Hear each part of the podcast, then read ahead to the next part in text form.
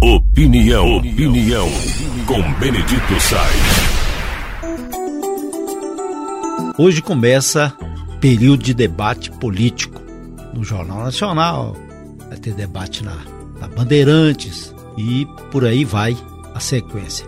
E todo mundo, evidente, vai utilizar suas estratégias e armas para buscar o voto. Principalmente a disputa vai ser muito acirrada para presidente da República. Não se iludam, não se iludam. Cada votinho vai valer uma batalha campal. Um erro é fatal.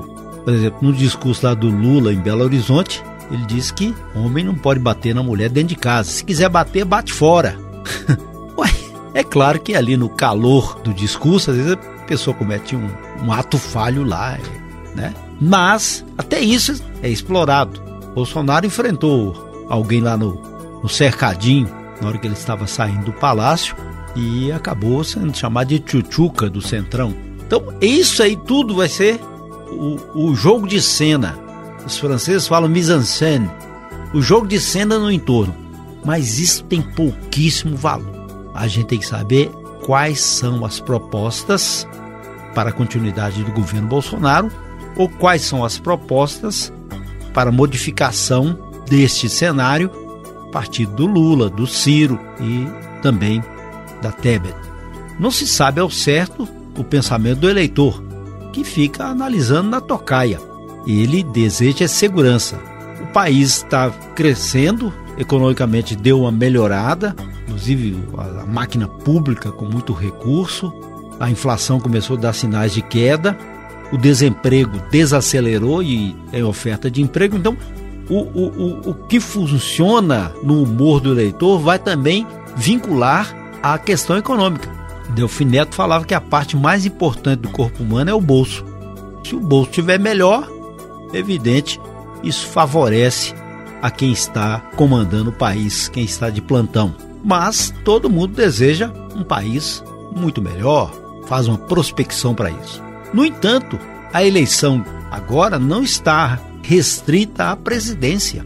Ela também tem o viés da governabilidade. Aí tem o governo do estado, que é fundamental, aqui no caso de Minas Gerais, o Zema hoje ganharia no primeiro turno, principalmente porque o passado está mostrando que ele pegou um estado ah, em falência, que ele está conseguindo reestruturar. Então isso dá credibilidade para que esse, tenha essa situação conforme as pesquisas estão apontando. Mas tem ainda muita água para passar debaixo do pé de manga. E o detalhe que há a escolha necessária de deputados e senadores.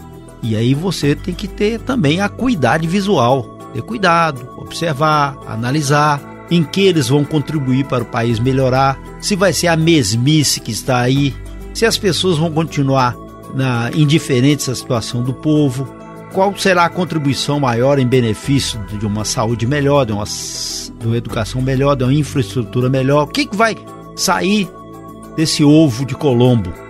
Nós precisamos ficar muito atentos. Nós estamos agora no final de agosto, a campanha rádio e televisão começa dia 26.